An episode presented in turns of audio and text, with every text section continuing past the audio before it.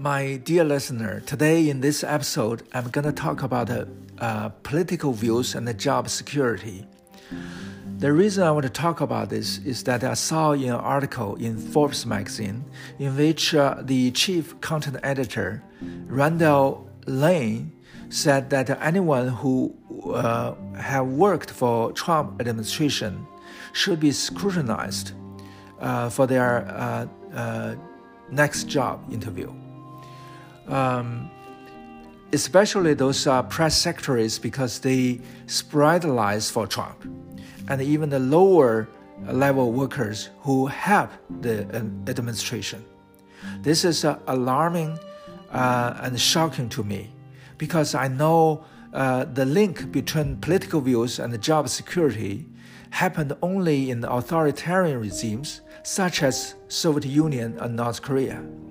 In those countries, the governments link job security to their political views because they don't want people to express anything that is that are against the government's view.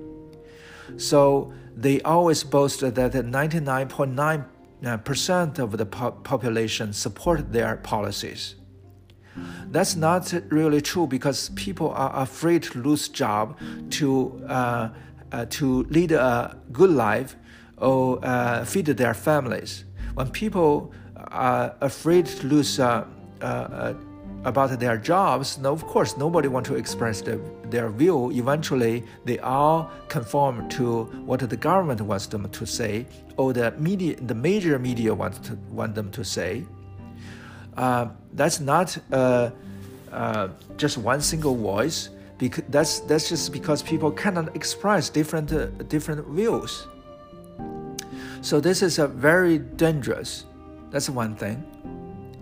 Second, I saw another news that the alumni and uh, current students of the Harvard and Yale Law School are signing a petition letter asking Texas State and Kansas State to disqual- uh, disqualify or suspend the license for Senator um, Ted Cruz and Hawley because they uh, expressed their views to object the uh, this year's electoral um, uh, college uh, results. Uh, this is also uh, another kind of a link between political views and job security. In this, uh, in this situation, it's not just the political views; it's their personal views about what uh, is happening in this uh, in this country, and particularly in this, uh, this in this election. we do not know whether the election is fraudulent, fraudulent, but uh, people have their own views and they should have the freedom to express. Um, this thing also tells us the next generation, the younger generation, and particularly uh, uh, maybe also the old, some of the older generation, they have not lost what is the what is the most important for this country. America is called the land of free. It's not uh, a land of other things. Uh, this younger generation, they cares about uh, uh environmental issues. They care about uh, uh, compassion for the minorities. They care about many things. Those things are important. They are very important, but they are not the number one important for this country. This country, the number one important is our freedom. If we do not have freedom, then we will not be called America. It will be called other things.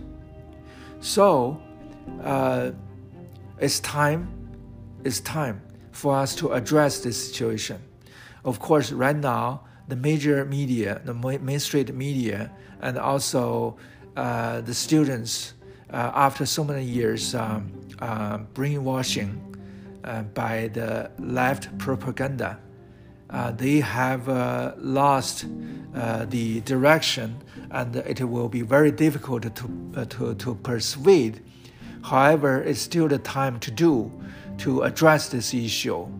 And I think one action point is for the people who understand this to stand up to tell other people about the truth but that's not the main thing. I think the most uh, uh, uh important things to act. One uh, important uh, action is to boycott those companies, the big techs, also the companies who who are killing the freedom of speech particularly, for example, these uh, this Forbes magazine. I think people should stop uh, uh, subscribing uh, this magazine, telling them, uh, giving them a signal that we are not, uh, we, we, we are not following what they say. We do not agree what they say, and we also need to tell companies who want to do commercial in these magazines that they are supporting this kind of views and we do not support. Uh, the big tech, the reason that the big tech companies are uh, uh, doing all these things um, these days uh, to uh, harm the freedom of speech is, be- is not because they don't know this is wrong, this is evil. I think they know uh, but they still do it because they know they have the money, they have the power, and uh, other people are all uh, small potatoes. However, we need to um, to do uh, things uh, to stop using the, these services so that they will not have the power and the money. we have to do this and of course we have to uh, resort to other legal weapons to do that. But I think for uh, common people who understand the truth, number one thing is to act to stop using these services. That's it for this episode. Thank you for listening.